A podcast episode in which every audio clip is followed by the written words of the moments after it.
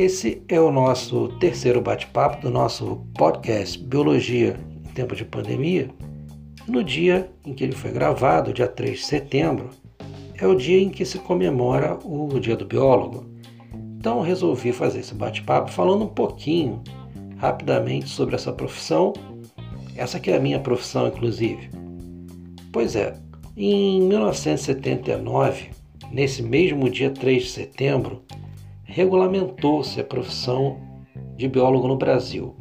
Ela já existia há muito tempo antes, mas ela ainda não havia sido regulamentada.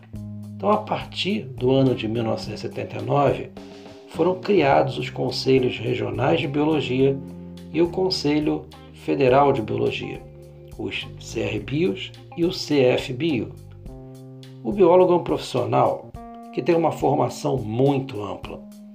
Consequentemente, são múltiplas também as áreas onde o biólogo pode atuar.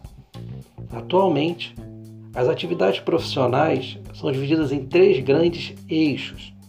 O primeiro eixo é a área de meio ambiente e biodiversidade. O segundo é a área de saúde. E o terceiro, o eixo de biotecnologia e produção.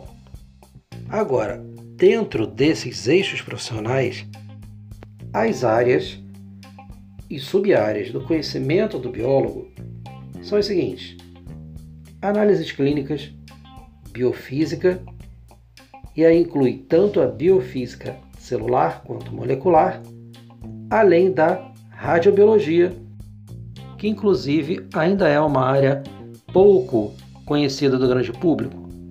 Bom, o biólogo também pode atuar na biologia celular, na bioquímica, na botânica, nas ciências morfológicas, incluindo anatomia humana, embriologia, histologia, histoquímica e morfologia.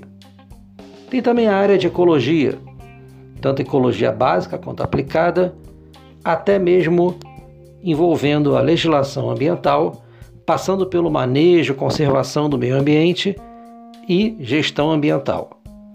Tem também o biólogo da área de educação, que é o professor de biologia, que pode atuar tanto em espaços formais de ensino, escolas, universidades, além de espaços não formais de ensino, não esquecendo da educação ambiental, tão importante nos dias de hoje.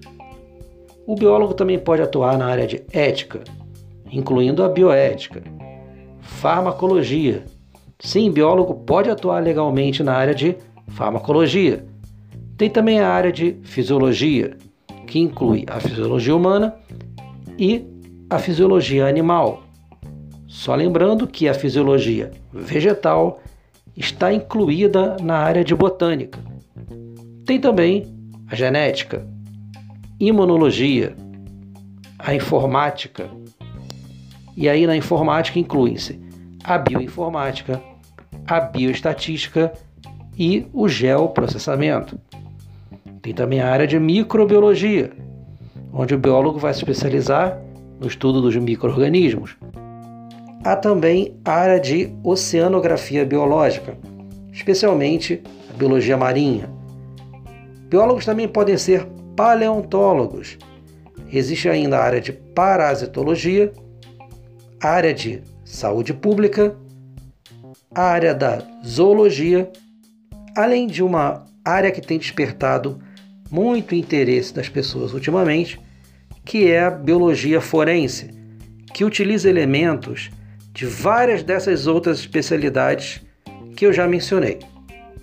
Bom, os cursos de biologia, além das aulas teóricas, têm uma carga horária grande de aulas práticas em laboratório ou práticas em campo, que são as famosas saídas de campo, tão esperadas pelos alunos.